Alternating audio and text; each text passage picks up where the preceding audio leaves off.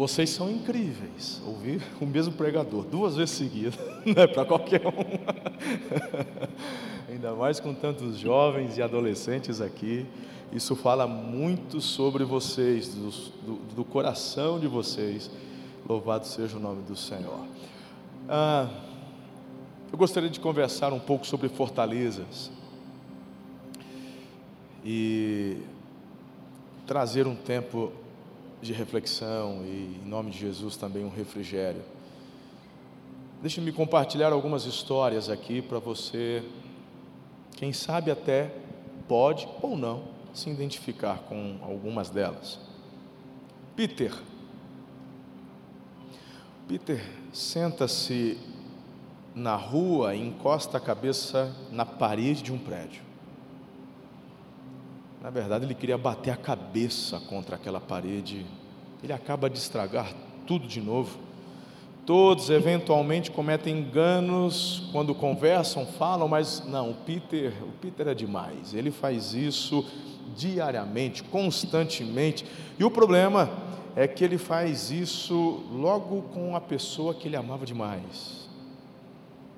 E ele se vê então assim, num momento onde ele não consegue nem enxergar expectativa de reconciliação, de melhora, e ele não sabe o que fazer. Joey, já uma outra pessoa, a ele e as suas falhas. Aquele camarada ele não consegue permanecer no emprego. Impressionante. A carreira dele fica disputando espaços com as montanhas rochosas, porque sobe, desce, sobe, a hora que ele parece que está bem, daqui a pouco está mal, ele acha que está mal, começa a melhorar, agora vai, cai de novo. Alguém já se sentiu assim? E ele já tentou como nos negócios da família, a família mandou ele embora, foi despedido, ele tentou gerenciar, acabou sendo preso, Agora está lá, na prisão, pensando em tudo que fez. E agora o que, que eu faço? Como é que eu consigo avançar? Histórias são as mais variadas. Tem também o caso de uma mulher muito querida. Ela enfrenta problemas, mas não é no trabalho, não. O, o problema dessa mulher é no casamento. O primeiro fracassou, o mesmo aconteceu com o segundo casamento. O terceiro quase acabando, né? Parece que ela já conhecia até o nome dos oficiais de justiça que chegava lá para poder assinar o, o, divórcio, aquela coisa toda. É, da sua quarta jornada rumo ao divórcio, ela não convenceu. A quinta, ela tirou todas as dúvidas, ou seja, eu não dou certo, meu negócio de casamento não é para mim. Tadinha dessa mulher. Gente, é, onde eu quero chegar? As pessoas e os seus problemas, que são conhecidos. Só muda de endereço, como falei agora há pouco, né? Todos temos problemas. O Peter, ele não pensa antes de falar. O Joey não consegue ter sucesso. A mulher, meu Deus, no casamento, quinto casamento fracasso. E o seu? Qual é o seu problema? Qual é a sua dificuldade? Tem algo que consome a sua vida? Uma das coisas que eu vejo que são importantes é termos foco no que diz respeito a economizar energia para a hora certa. Se você prestar atenção, tudo na vida funciona assim. Avião. Qual é a hora que o avião mais desprende energia? Quando está lá, trocentos mil pés, é quando ele está na terra. Aí ele vai para a cabeceira da pista, ele breca a aeronave. Algumas aeronaves até o ar-condicionado desliga. Você já percebeu isso?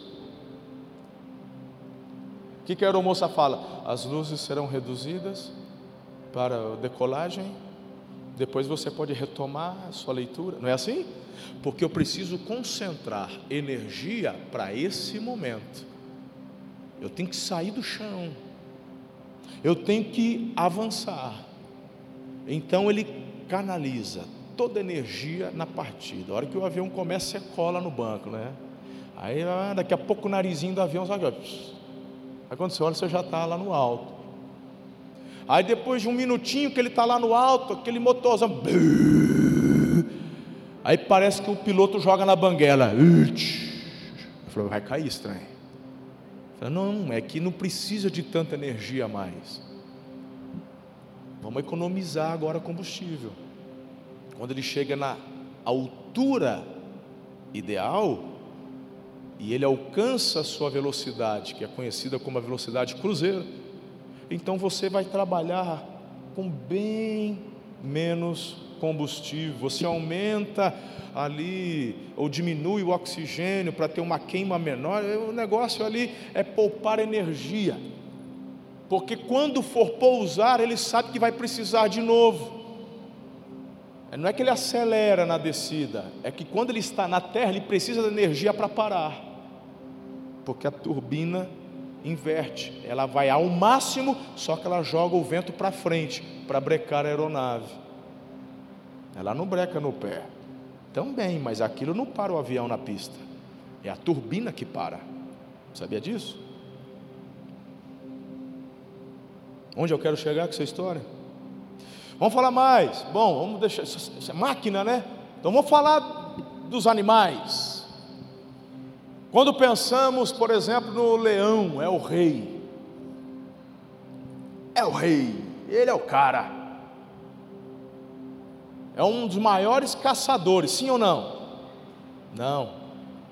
A leoa é uma das maiores caçadoras.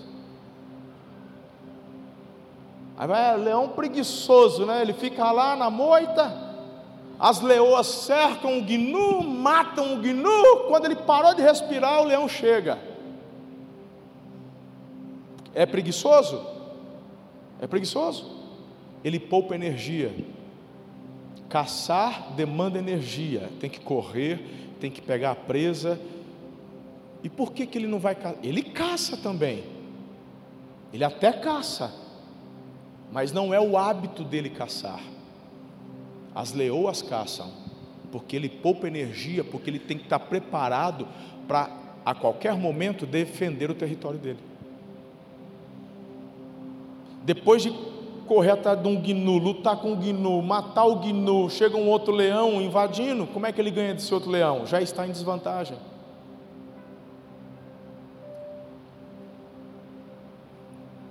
Pegou? Ah, mas isso é animal, você falou de máquina animal, índio, índio, vamos pegar índio. No Brasil nós temos mais de 240 etnias no Brasil. Yanomami. Yanomami é bem conhecido. Lá no Amazonas, quando o Yanomami está com a sua família e eles vão para o meio do mato ou para uma outra aldeia, é assim: o índio, o, o, o chefe da família ali, ele está na frente, ele tem um arco, ele tem flecha, atrás dele estão tá as crianças, e junto com as crianças está a esposa, com um cesto, coloca aqui na testa, desse tamanho, uma tora de lenha nas costas, e às vezes ainda um outro fio enganchado aqui carregando, nenezinho. Ela está lá assim, ó, carregando lenha, um pouquinho de comida do outro lado, um neném aqui e o lindinho lá, só com arco e flecha na mão preguiçoso, vagabundo. Será? A questão é que o papel dele, no meio da mata, a razão dele não estar tá carregando lenha, a razão de ser o trabalho da mulher, é porque ele tem que estar preparado a qualquer momento na hora que a onça entrar no meio da frente dele, para defender a família. Se ele estiver carregando lenha, filho e comida, morre todo mundo, ou morre ele ou morre a esposa. O diabo sabe que o ser humano convive com suas fortalezas, seus problemas, como esses que eu coloquei, do Peter, do Joey, dessa mulher. Mas a estratégia, na verdade, do diabo é minar a sua força, é minar sua vida, para que quando de fato um embate for necessário, você falar, não aguento, eu não quero mais saber, não quero saber mais de célula, não quero mais saber de igreja, essa igreja está cheia de gente falsa, e eu falo lá, não está cheia não, cabe você, pode ficar, está cheia não, cabe mais um, fica, mas quando você já está cansado, com as forças esgotadas, porque está desprendendo energia onde não devia, aí acontece isso. Aí aparece um negocinho de nada, um probleminha de nada, uma dificuldade, um desafio, fala, não aguento, não posso, não dou conta, está esgotado. Qual é o seu? onde Satanás levantou uma fortaleza dentro do teu coração para minar suas forças. É como se ele reivindicasse uma fraqueza e construísse uma trincheira em torno dela dentro de você. De repente é o seu temperamento explosivo. E você fala, eu sou assim mesmo, eu sou, sou baiana, mexe comigo não, eu falo mesmo. E tem gente que parece que tem orgulho, né? Do que é errado, impressionante. Qual é a sua fortaleza interna? Uma, quem sabe um, uma autoimagem frágil? Onde você não consegue enxergar valor da sua vida. E a gente, falando dos religiosos, eu mesmo já ouvi isso muito em algumas igrejas. É que a gente não vale nada mesmo, hein? Se eu não valesse nada, Jesus não pagava o preço pela minha vida, que foi o sangue dele. Então eu tenho valor sim para ele. A glória dele, não a glória para mim, mas eu tenho valor, porque ele me valorizou. Então, queridos, é uma fortaleza que o diabo instala dentro do coração de muita gente. Eu não valho nada. Geração X, desenho, Hanna-Barbera. Lembra da hiena? Oh, vida, oh céu, oh azar. Não é assim? Ela ganhava na loteria. Ai, que desgraça. Nada tá bom. O problema está nessa fortaleza dentro dela, que ela não consegue enxergar que há valor que era, será que essa fortaleza é um apetite insaciável? Você é daquele que no rodízio de sushi passa vergonha? Você é daqueles que quando vai na churrascaria fala assim: hoje eu saio daqui carregado.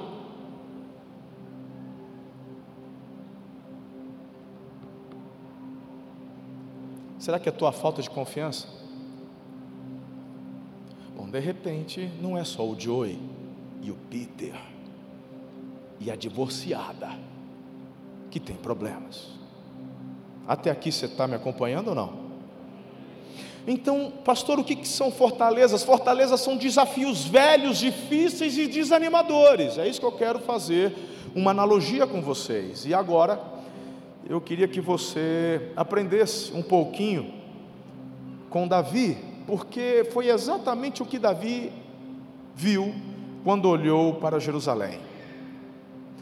Quando você e eu pensamos na cidade, a gente já visualiza templos, profetas, imaginamos Jesus ensinando nas ruas de Jerusalém e tudo o que aconteceu na história da igreja no início e até hoje. Mas Davi, mil anos antes de Cristo, ele enxerga algo mais, não tinha nada disso do que acabamos de falar. A única coisa que Davi enxerga ali é uma triste fortaleza milenar. Uma cadeia, porque é um cume de uma cadeia de montanhas, muros altos, e ali dentro um povo que se chamava ou se denominava Jebuseus, a fortaleza dos Jebuseus, eles habitavam lá, ninguém mexe com eles.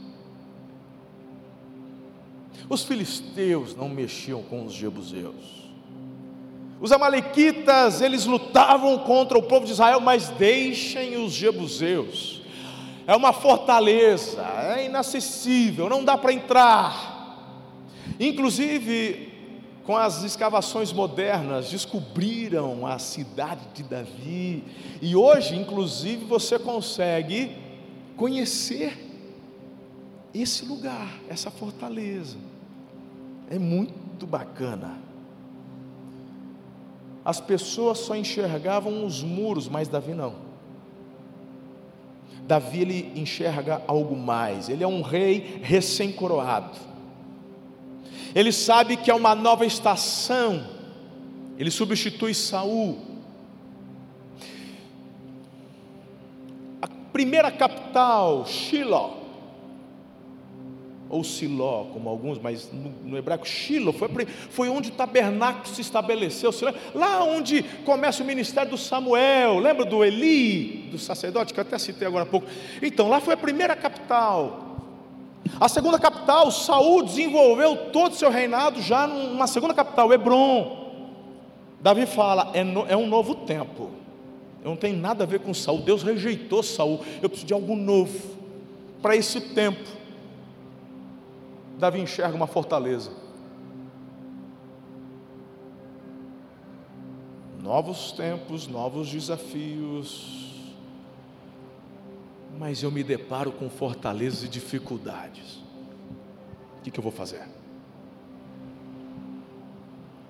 Bem, vamos ao texto, segundo Samuel capítulo 5, versos 5 até 9. Davi, ele olha a fortaleza, ele fala: Eu quero. Eu quero Jerusalém. Ninguém mexe com eles, mas eu quero. Eu quero. Está algo aqui ardendo dentro do meu coração. Eu quero. Aí você olha para os desafios que você tem à sua frente. O que, que você enxerga? Diga fortalezas. Dentro e fora. A questão: o que, que você vai fazer? Vai dar uma de filisteu, de amalequita? Vamos no mais, no mais fácil? Se você estudar um pouquinho sobre neurociência, você vai descobrir que o teu cérebro sempre vai optar pelo caminho mais fácil. A realidade é que sempre haverão oportunidades e caminhos distintos diante de vocês, diante de nós. Mas o nosso cérebro sempre vai optar pelo caminho mais fácil, porque nós temos dentro do nosso DNA também essa questão do poupar energia. Pensar cansa. 40 minutos de sermão aqui, uma doutora da Universidade Federal de Maceió, ela falou para mim, ela está fazendo doutorado nessa área, e ela disse, pegando tudo que envolve 40 minutos de pregação aqui, é equivalente a 8 horas de trabalho no dia.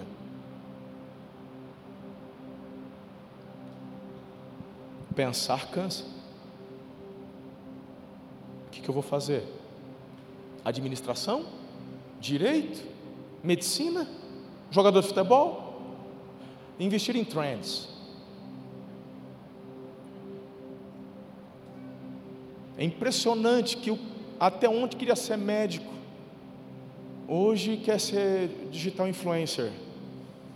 Como muda, como que a questão é: o caminho que você está escolhendo é uma cilada para o mais fácil ou é o alcance do propósito que Deus tem para você?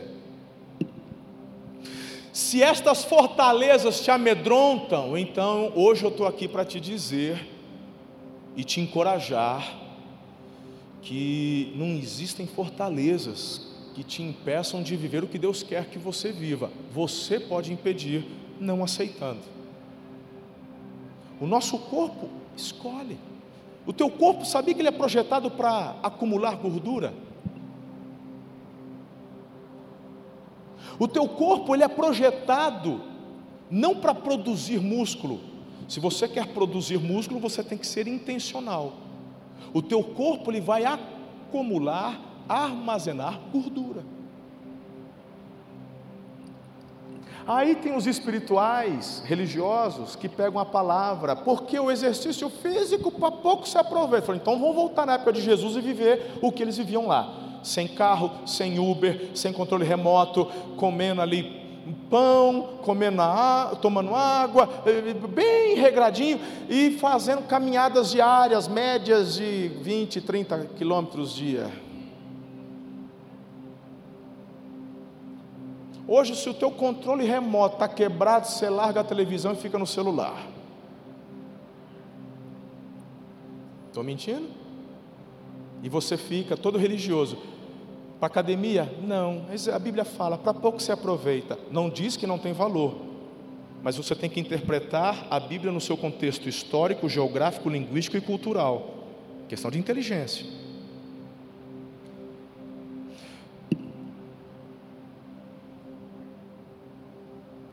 Eu tenho que ser intencional para vencer. Se eu quero ganhar músculo, por que, que eu quero ganhar músculo? para ficar bonitinho, bombadão, fortão, pegar as menininhas, ou porque a musculatura me dá qualidade de vida. A musculatura sustenta o meu esqueleto. Desde quando gordura é saúde? Eu posso falar eu tenho propriedade porque eu já preguei aqui nessa igreja, eu estava bem fora do meu peso. Então não me chame de gordofóbico não, porque essa é a onda do momento. Então eu não consigo, eu não venço a fortaleza. Então, você que me incentiva a cuidar da saúde, eu te chamo de gordofóbico, cala tua boca, eu sou feliz do jeito que eu sou. Mentira, gordo é mentiroso. Primeiro que ele fala que ele, eu não sei o que eu faço, eu engordo, deve ser da lua, deve ser do sol, do oxigênio. Você é o único ser na face da terra que quando respira engorda. O oxigênio é caloria para você. Ou, faz, ou, ou como eu fazia, não, é eu, eu tenho um osso largo. O gordo gosta dessa desculpa. Não, eu tenho uma ossatura larga.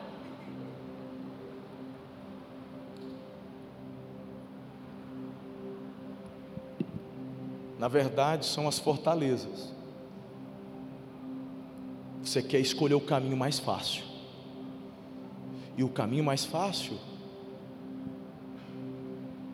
nem sempre é o melhor para você. Davi enxergou a fortaleza, viu a fortaleza e fala: Eu vou para cima. Está ardendo aqui. É Deus que está me mandando ir para cima. Ninguém se aventurou. Se Deus está me dirigindo para conquistar essa fortaleza, então tem alguma coisa que ninguém viu que Ele vai me mostrar. Vamos ao texto? O rei e seus soldados marcharam para Jerusalém para atacar os jebuseus que viviam lá. E os jebuseus disseram a Davi: Você não vai entrar aqui, não, oh. desculpa, é na linguagem pastor Marcelo, linguagem de hoje. Mas está aí no texto, você está vendo? Você não vai entrar aqui, não. Até os cegos e os aleijados podem se defender de você. Mas Davi conquistou a fortaleza de Sião, que veio a se chamar cidade de Davi Naquele dia, disse Davi: Quem quiser, presta atenção, quem quiser vencer os jebuseus, terá que utilizar a passagem de água. Davi passou a morar na fortaleza e chamou-a cidade de Davi. Escuta, o verso 7 diz que Davi conquistou, e no verso 9 fala que ele passou a morar lá. Jerusalém atende às qualificações de uma fortaleza, uma fortificação velha, difícil, desanimadora. Do alto das torres, os soldados jebuseus, eles estão ali, ó, o tempo todo. Não vai, desanimando, desmotivando. E eles têm o tempo do mundo para só mandar flecha, meu irmão. Disse, se de baixo para cima já é perigoso, imagina de cima para baixo. É difícil errar. Desmotiva qualquer um. Ninguém sobe aqui. Deus faz Davi ter uma visão que ninguém havia tido até então. Verso 6. Olha só, você não entrará aqui. Agora vou deixar só os aleijados para se defender. Meu irmão, tirou Davi. A moçada fala: tirou grandão, tirou grandão, tirou. Davi ficou rasgado. Os jebuseus estavam lá despejando escárnio sobre Davi, assim como Satanás fica jogando os mesmos baldes de desânimo sobre a sua vida. Você nunca vai superar o seu mau hábito, você nunca vai conseguir emagrecer, você nasceu pobre, vai morrer pobre. Você pensa que vai conseguir vencer esse vício? De jeito nenhum. E o maior terror das menininhas de 15, 16, tu vai morrer titia, solteira. Eu já, eu já tenho 16 anos, eu não namoro ninguém, vou, vou ficar, virar titia. Ela já pensa naquela tia solteira, né? Que... Calma. Você já ouviu os mesmos escárnios que Davi ouviu? Eu já, muitas vezes. Então a tua história precisa da mesma palavra que Davi encontrou. Sabe qual é essa palavra? Foi no texto que nós acabamos de ler.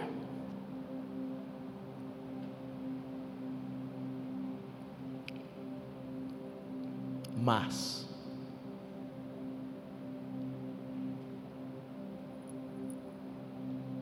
você não vai entrar aqui. Os aleijados, eu vou botar o cego para é, você não vai nada, não vai conseguir. Blá, blá, blá, blá. Aí vem o texto: Mas Davi conquistou. Só isso você precisa, irmão. A única coisa que você precisa hoje é do mas de Deus. Eu já tentei, eu não consegui, mas você venceu. Está na hora de você colocar esse mas na sua biografia. Meu casamento até hoje foi essa draga, nunca eu já tenho vindo. Mas Deus mudou minha sorte.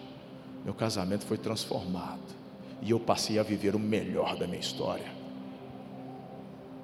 É porque no trabalho nunca fui para frente, nunca rompi, eu já tentei de tudo, já fiz curso, já. Os coach eu já conheço todos, fiz tudo curso de coach. Estou contado todos os lados já. Nunca deu certo, mas você venceu. Você não quer um mais desse na sua vida? Eu quero. Eu recebi esse mais de Deus. Eu recebi esse mais de Deus. Então, a verdade é essa. A cidade era velha, os muros eram difíceis, as vozes eram desanimadoras, mas Davi conquistou. Muito bem, chegamos à conclusão de que todos precisamos de um mas, e a boa notícia é que Deus tem muitos mas para distribuir muitos, muitos. Segundo Coríntios capítulo 10, verso 4 diz: As armas com as quais lutamos não são humanas, ao contrário, são poderosas em Deus para destruir fortalezas. Vamos ler juntos? As armas que usamos na nossa luta não são do mundo, são armas poderosas de Deus, capazes de destruir Guarda esse versículo aí, guarda.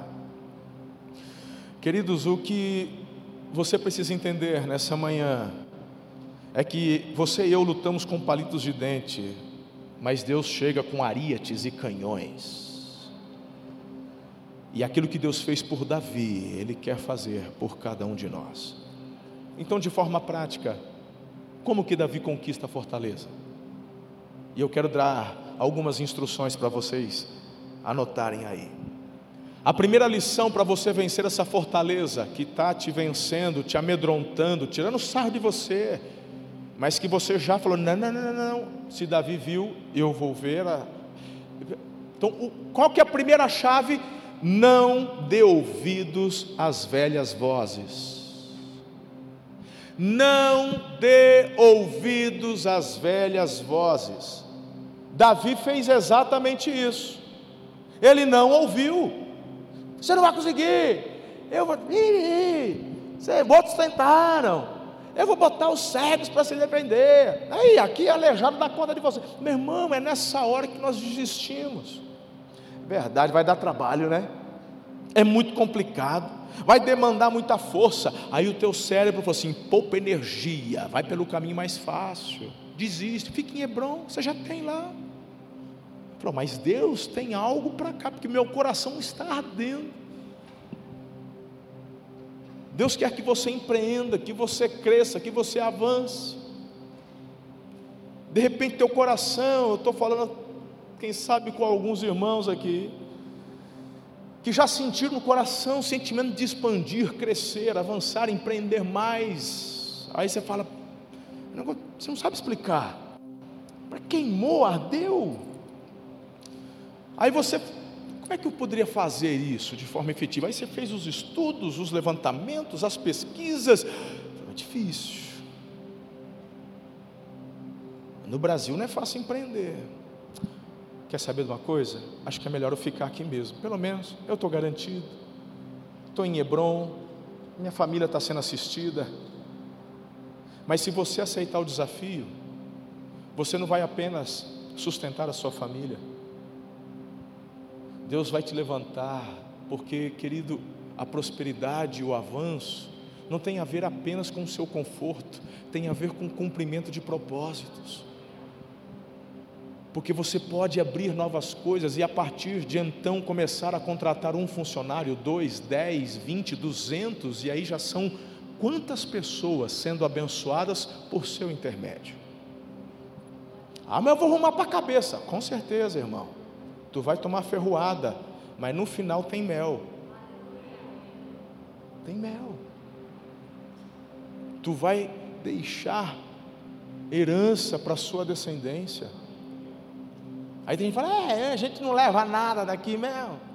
E você então escolhe o caminho mais fácil, não avança, não progride, fica estagnado, só que uma frustração vai tomar conta do teu coração. Eu poderia ter feito, não fiz perdi a oportunidade. Já fui jovem, hoje estou velho. Quantos já tiveram vontade de empreender, de começar algo novo, com fundamento, não é fazer loucura, não. Se o que te impediu foi o medo, eu vou te falar, não é de Deus, porque o medo é um espírito maligno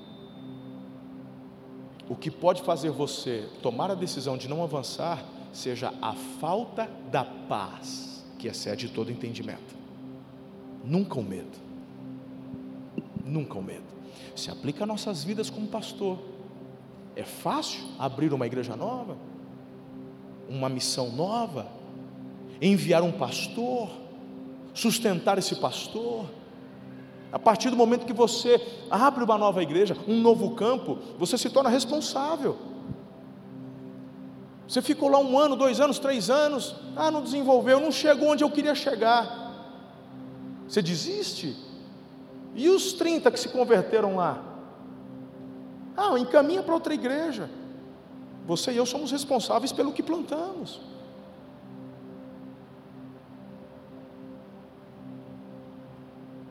Espera lá. Deixa eu tentar algo que eu ainda não tentei.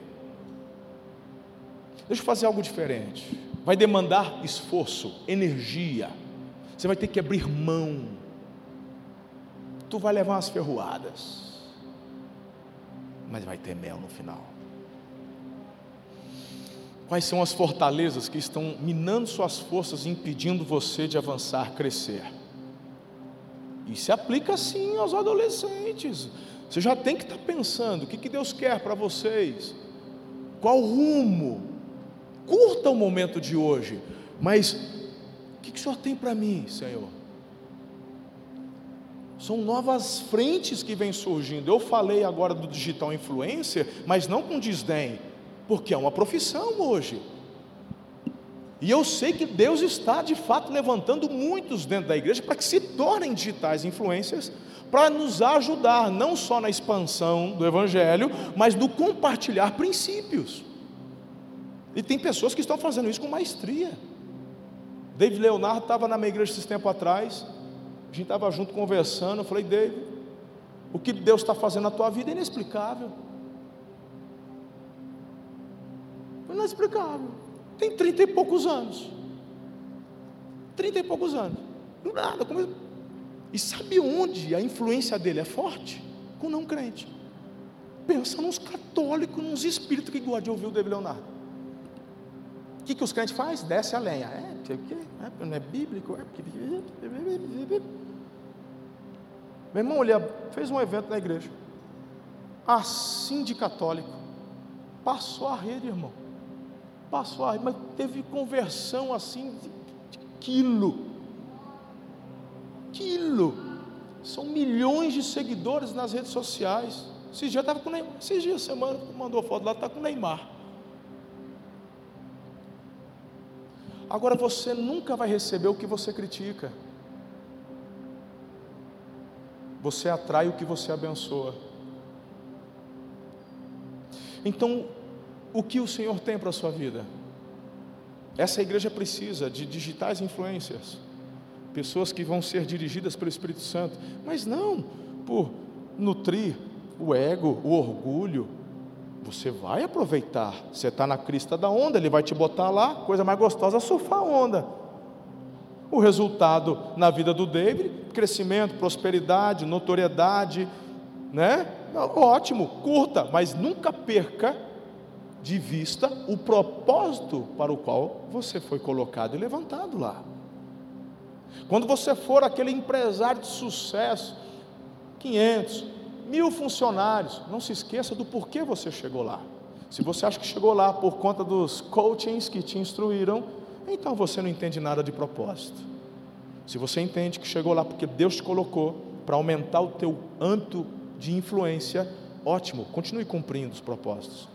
Seja um investidor no reino, um patrocinador do reino, um braço direito na vida do seu pastor, mas também não deixe de usufruir o que você está colhendo por conta de tudo que Deus te deu. Vá conhecer a Europa, vai passear, compra carro novo, faz uma casa bacana, aproveita.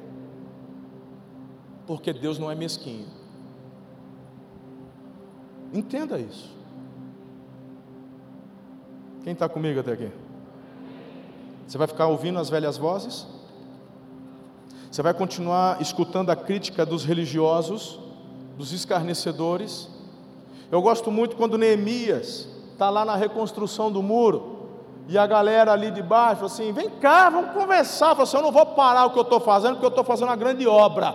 E eu não tenho tempo para ficar jogando meu latim com quem não está fazendo nada. Porque eu sei que essa, esse teu convite para conversar, na verdade, é que você quer me desanimar. Tu faz parte do grupo das velhas vozes. Eu estou saindo desse grupo do WhatsApp. Lá na minha igreja eu já sou, eu já chego junto, já falo assim, Gente que chega assim, pastor, eu queria fazer uma crítica construtiva, falar para quinto dos infernos com a tua crítica construtiva, que crítica, vai procurar no dicionário, não é nada que preste. Não existe crítica construtiva. Você me corrija, você me exorte, mas não vem me fazer crítica. Totalmente diferente. Pastor, o que o senhor fez não está certo. Eu vou analisar, vou orar. Obrigado recebo tua correção. Mas não é, ah, tenho uma crítica para fazer, falou, vai consertar a tua vida. Porque crítica tem a ver com julgamento. E correção tem a ver com análise dos frutos. É, são duas coisas distintas. Na minha igreja, eu falo de púlpito, eu não aceito crítica. Abandona essa tua vida crítica, que você vai ver ela começar a ganhar velocidade. Tem coisa parada e travada dentro de você, na tua casa, na tua empresa, nos teus relacionamentos, porque você tem esse espírito crítico. Você só sabe ver o copo meio vazio. Nessa pandemia, você, quem sabe, foi um desses, que só enxergou fortaleza. É porque não vou morrer, que é o anticristo. Ele já sai para a janela, a besta vai aparecer, e você fica que nem uma besta na janela, esperando a besta. Quem tem a verdade? É o governo que tem a verdade? É a televisão que tem a verdade? Ou é a palavra de Deus que é a verdade? Ela não tem, ela é a verdade. E o que, que ela fala com relação a você, igreja de Jesus? Você é mais que vencedor. Nem morte, vida, altura, profundidade, largura, seres, anjos, demônios, ninguém pode separar do amor de Deus que está em Cristo Jesus, nosso Senhor. Você pode todas as coisas em Cristo que te fortalece. Busque em primeiro lugar a justiça, o amor, e as demais coisas vos serão. A história não termina com você e eu acuados. A história termina com a igreja vitoriosa. Olha aqui para mim, porque a igreja não é do Narciso, não é do Marcelo, não é do Jonas, a igreja é de Jesus. Você e eu somos noiva. Ai daquele que mexe com a noiva. Eu tinha 20 anos quando me casei. 20. Ai de quem mexesse com a minha mulher. Hoje eu faço, se Deus permitir, em dezembro, dia 13, 25 anos de casamento. Ai de quem mexer com a minha mulher?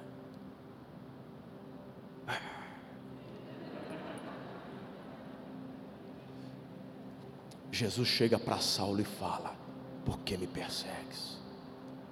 Estou mexendo com o senhor, não, estou mexendo com esse povo retardado aí, ó, esse povo doido. Você está mexendo comigo, é a menina dos meus olhos.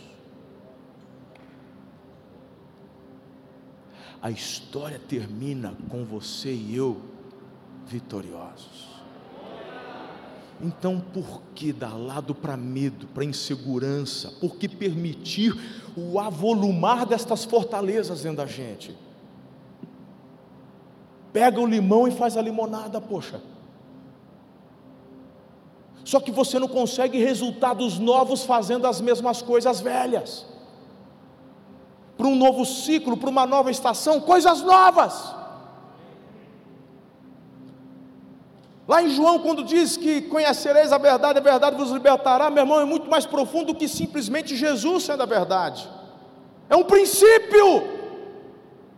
Ele é o supra-sumo, ele é a verdade. Ótimo, mas o princípio se aplica a todas as áreas da sua vida. Conheça a verdade. E a verdade é que você não é esse trauma que você teve. Você não vai viver abandonada porque um dia te traíram te abandonaram lá. Você não é, é a sua doença, você não é a sua depressão, você não é o seu desânimo, você não é isso. Conheça a verdade, que a verdade te liberta da prisão e da fortaleza onde você se encontra. O diabo é tão sujo mas eu digo que ele é um dos melhores antropólogos da terra, porque ele conhece desde Adão. E se tem um cara que aprendeu a se conectar com as gerações, é o diabo. Só que, meu irmão, se tem uma coisa que o diabo não tem, é criatividade. Só Deus é criativo. As estratégias são as mesmas. São as mesmas. Não muda. Pastor, queria um aconselhamento. Meu casamento. Não... Então vem, vem você e teu marido. Chega. De 10, 10 é a mesma coisa. É a mesma coisa. Aí eu tenho que ficar lá duas horas ouvindo. Hum. Aí você faz cara, cara de jogador de pôquer. Ah, tipo, é. Tipo, eu ouvi isso ontem.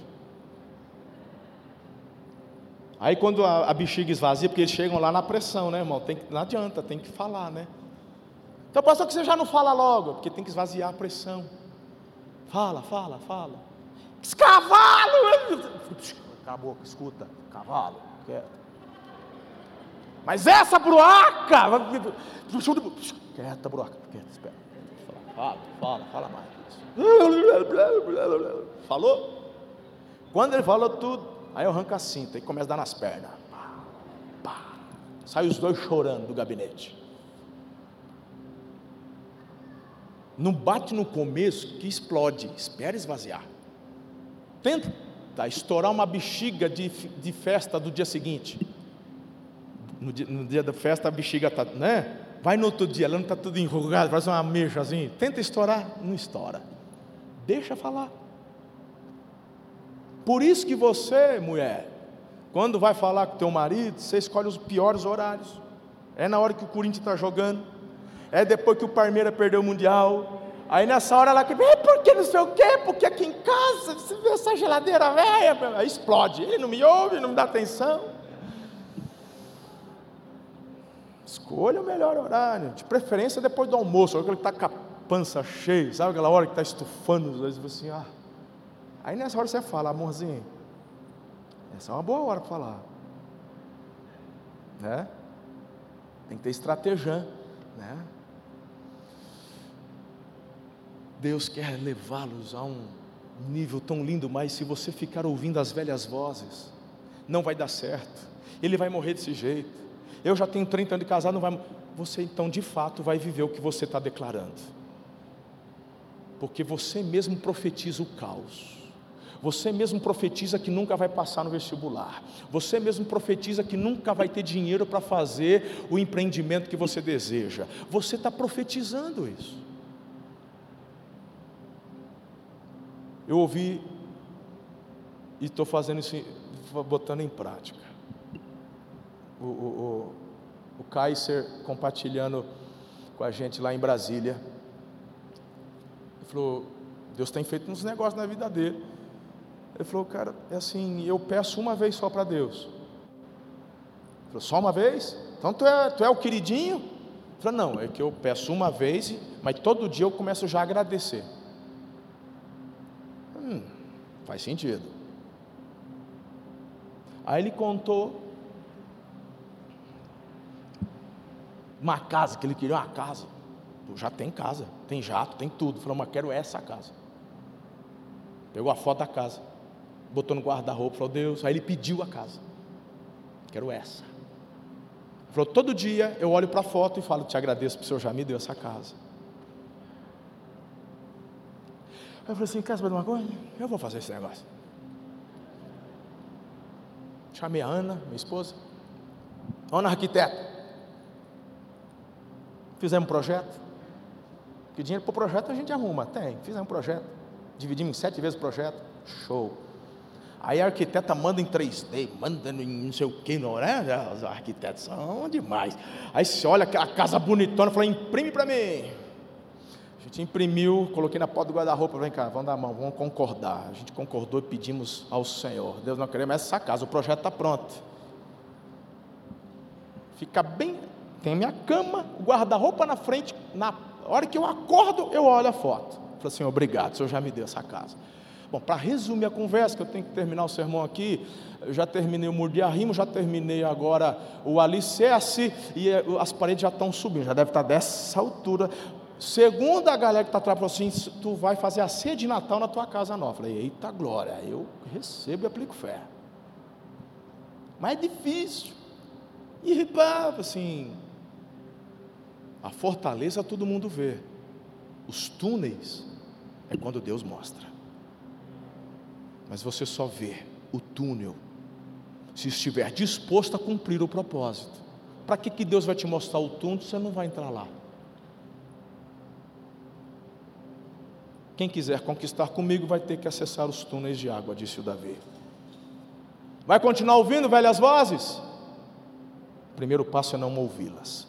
Muito bem, qual que é a segunda orientação que eu tenho para você para caminhar para a conclusão aqui, para não tomar muito tempo de vocês?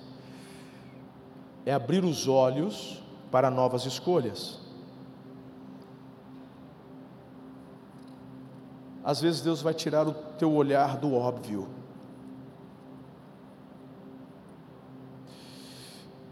Estou indo agora para Israel, dia, agora em novembro estamos indo para Israel. Final de outubro, começo de novembro. Pastor Domingos, vamos juntos. Se você quiser ir, se o pastor Narciso, não sei se ele tem caravana para Israel, se você quiser, vai ser uma alegria. Vá conosco. Faz parte do nosso pacote. Passar nesse túnel que o Davi entrou. Foi descoberta nas escavações a cidade de Davi.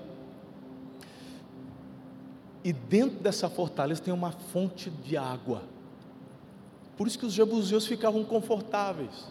A nascente é dentro da fortaleza, brota da rocha. Até hoje corre água lá, gelada, velho. E eles têm um canal que eles são 500 metros de rocha por onde essa água vaza. E faz parte. Aí nós temos dois, tanto o, o, o, de Davi, por onde ele entrou, e depois o outro que foi feito, o do Ezequias. Ezequias. São, são duas.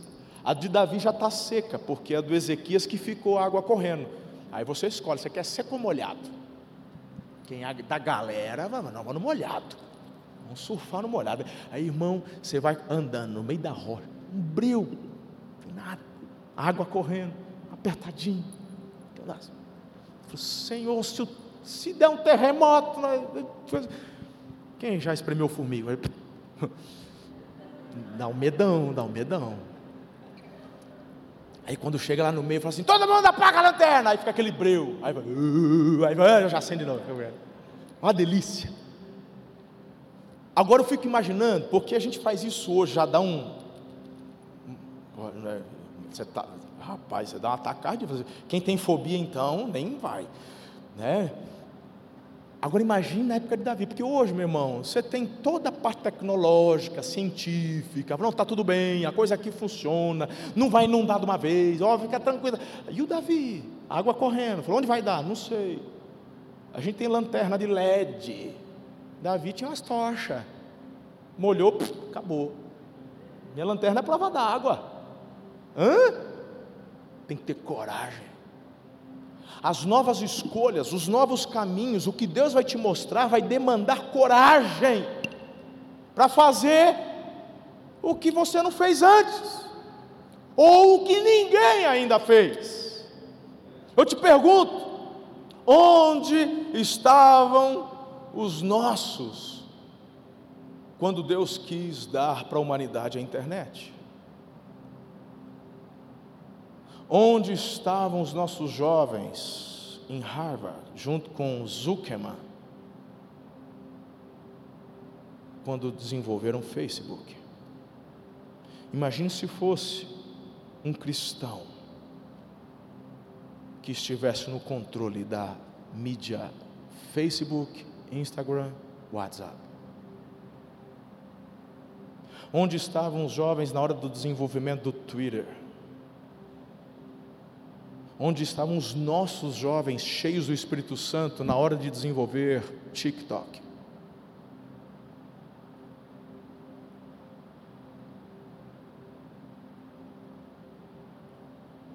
Você acha que já foi revelado tudo? Posso te dar minha posição? Eu vou te dar minha posição, o que eu acho. Tá? E com respeito à oposição de todos os pastores aqui, eu vou te falar onde eu acho que nós, como igreja, erramos. Uma visão escatológica muito equivocada, onde para que é que vou estudar, crescer, prosperar, se a besta vai aparecer e acabar com tudo? Para que abrir missões? Para que construir um templo novo? Jesus está voltando, pois é, tem dois mil anos que Jesus está voltando. Uma certeza eu tenho, ele vai voltar. Mas essa história de que os sinais estão aí já se falava na igreja primitiva.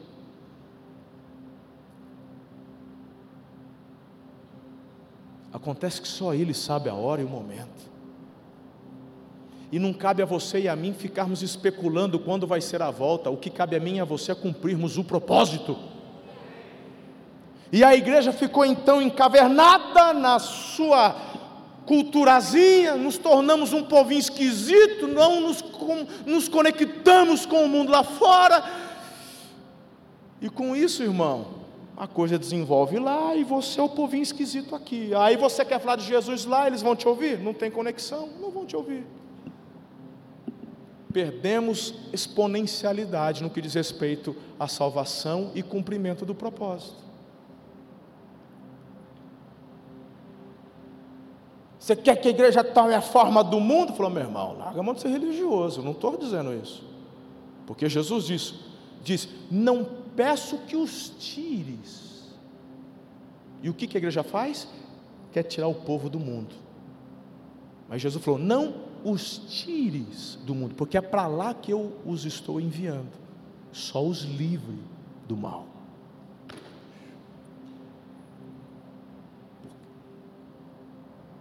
Me contesta aí. Me contesta. Não dá, né?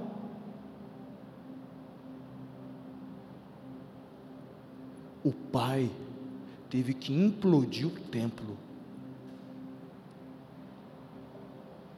Ou você acha que foi Roma? Você vai hoje para Jerusalém, o que, que tem lá no monte? O que, que tem no monte do templo? O que, que tem lá, irmão? Uma mesquita. Ah, aí tem crente, fala assim, não, por que tem que derrubar essa mesquita para eles construir o templo? Fala para mim que não foi Deus que permitiu botar uma mesquita lá, irmão.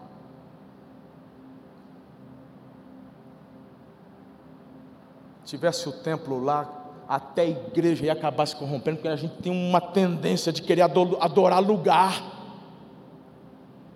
A gente vai lá, a gente fica todo troncho no muro. Você já foi lá? Você vai lá no muro, no muro das lamentações. A gente, ai, vou colocar um, um pedidinho aqui também. Todo mundo põe, tipo um pedidinho aqui também. E nada contra se você já colocou. Eu já coloquei. O problema é você achar que aquele lugar é mais santo que Deus vai ouvir porque você está ali. Imagina se tivesse o templo. Deus nos enviou ao mundo. A missão não é mais atrair o povo a Israel. A missão é enviar a igreja para todos os cantos, becos, condomínios, ruas. Templo, nos reunimos para celebrar. Missão se cumpre lá fora, na sua empresa.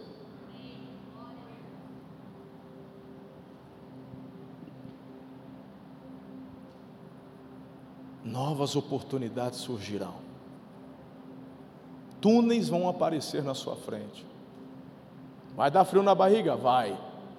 Mas se for direcionamento de Deus, mas como é que eu vou saber que é Deus? Deus não quebra princípios. Para fazer algo novo, você não vai ter que se endividar para fazer. Não, Deus falou comigo lá, usou a vida do pastor, o negócio é empreender mesmo, tá vendo, mulher? Vamos, vamos fazer o que. Pera lá, não estou falando de. Deus não quebra princípios. Esteja dentro dos princípios. E se a paz reinar no coração seu, da sua esposa, já deu certo. Mas vai passar pelo estreito, hein? Tem gente que acha que quando é da vontade de Deus, o anjo vem com um pote de ouro trazer. Isso é crendice de quem acredita em doente. Tem nada a ver com Bíblia. Tem gente que fala assim, ai, Deus vai mudar minha sorte, ora aí, pastor. Aqui também não tem em Tupéva esse tipo de gente, não, mas lá na minha igreja já de vez em quando aparecem uns doidos. Olha, pastor, porque se eu ganhar na loteria, olha, eu vou dar mais de 10%, eu vou dar pelo menos uns 30%. Você joga na loteria, seu miserável. Onde você está aprendendo isso, rapaz? Está louco? Aí tem que dar, arrancar a cinta e mandar nas pernas. Deus quer te prosperar mas é através de muito esforço, dedicação e preparo. Então, é na área da ciência, mergulha. Quantos anos você tem? 16, 17? É na área da ciência, gosta da física, gosta da química. É na área de TI, de desenvolvimento tecnológico, desenvolvimento de aplicativos. Show.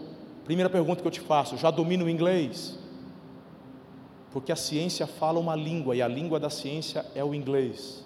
Você nunca vai ser uma referência se o teu inglês for the books on the table. Então já começa a mergulhar no inglês.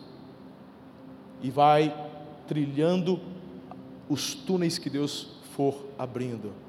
Quando fui pastor aqui em Campinas, eu fui pastor, co-pastor na PIB de Campinas. Eu tenho um amigo muito querido aqui, o nome dele é Marcos Eberlin, talvez vocês conheçam bem ele. Ele é pós-doutor em Química, ele é reconhecido no mundo todo. Um amigo muito querido. Passei o Natal, passava Natal na casa dele e tal, enfim. A filha dele, a mais nova, ficou um bom tempo comigo ali na igreja, eu pastoreava tudo. E ela seguiu o caminho do pai, foi para a química se tornou uma química, foi para os Estados Unidos, casou-se com um americano. E esse tipo de mensagem que eu estou compartilhando, eu já falava lá. Naquela época, o Marcos já era o papa da química no Brasil, mas não tinha relevância em termos de ministério no meio da igreja e nem no combate ao evolucionismo. E eu me lembro claramente eu falar com ele, falou, cara, do que Deus te deu, você tem que. E ele escreveu um livro depois disso, Design Inteligente, que é um livro fantástico, tem que ter na livraria de vocês aqui. Recomendo muito. Todo universitário deveria ler o livro do Marcos Eberle. Nunca perdeu um debate com um evolucionista. Hoje até está bem linkado com o Mackenzie até, o Marcos. Mas a filha dele, pela química, desenvolveu, irmão. Olha, olha aqui, olha quanta coisa, quanto download do céu para ser derramado, e de repente está aqui os receptores desses downloads. Ela desenvolveu, pela química, um método para identificar um certo tipo de doença. Antigamente, se fazia a cirurgia cerebral, abria a cabeça, tirava o negocinho, levava para análise, a pessoa ficava lá, sob o efeito da anestesia, com a cabeça aberta, e depois de cinco, seis horas que o resultado chegava, para então saber o doutor qual rumo tomar na cirurgia. O teste que ela desenvolveu acelerou isso para um, dois minutos. Quantas vidas sendo salvas? De uma menina, cresceu na igreja, ama Jesus, cheia do Espírito Santo. Vizinha de vocês aqui, hoje da vida toda está nos Estados Unidos, ganhou prêmios, universidade, reconhecimento, está voando. E você? Bora. Vamos superar as fortalezas. Para de ouvir as velhas vozes. Enxerguem os túneis e vamos avançar. Efésios capítulo 1, verso 19, eu quero concluir. Como é incrível, como é incrivelmente grande o seu poder, o poder de Deus para conosco, os que creem nele. Foi esse mesmo grandioso poder que ressuscitou a Cristo dentre os mortos e o fez sentar-se no lugar de honra no céu à direita de Deus. Faça o que Davi fez. Não dê ouvidos às velhas vozes, abra bem os olhos para suas novas escolhas.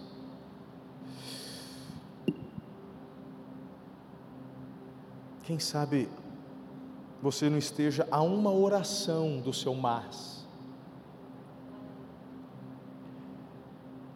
Deus gosta de oferecê-los. Lembra do Peter? Eu comecei falando do Peter, lembra dele? Então, Deus deu um mas para ele. Aquele que fala antes de pensar, Deus acabou com a fortaleza de Satanás na língua dele. E como prova, é só você ler o sermão de Pedro sobre Pentecostes em Atos capítulo 2. Deus transformou o impetuoso Pedro no apóstolo Pedro. E o Joey, o fracassado, demitido pela família, condenado à prisão, parece que não ia dar em nada. Pois bem, quando você vai para Gênesis 37, você vê que José pôde. Deus colocou um mas na história dele. Se tornou o segundo homem mais poderoso da terra em seu tempo. Aquela mulher que se divorciou cinco vezes, os homens a descartavam. Jesus discipulou aquela mulher. Segundo o último relato, ela havia apresentado Cristo para a vila dela. E de divorciada, rejeitada, se torna missionária. ah, e a mulher samaritana foi a primeira missionária de Jesus, gente. Está lá em João 4, a partir do versículo 1. Isso para mim é prova de que as armas de Deus são poderosas para destruir fortalezas. Pedro meteu os pés pelas mãos, José foi preso no Egito, a mulher samaritana foi casada cinco vezes, Jesus estava morto num túmulo, mas Pedro pregou, José governou, a mulher compartilhou, Jesus ressuscitou, e você? e a sua vida? E o seu mas, a sua história, você escreve tem um mas te esperando em nome de Jesus. Coloque-se em pé, quero orar por você.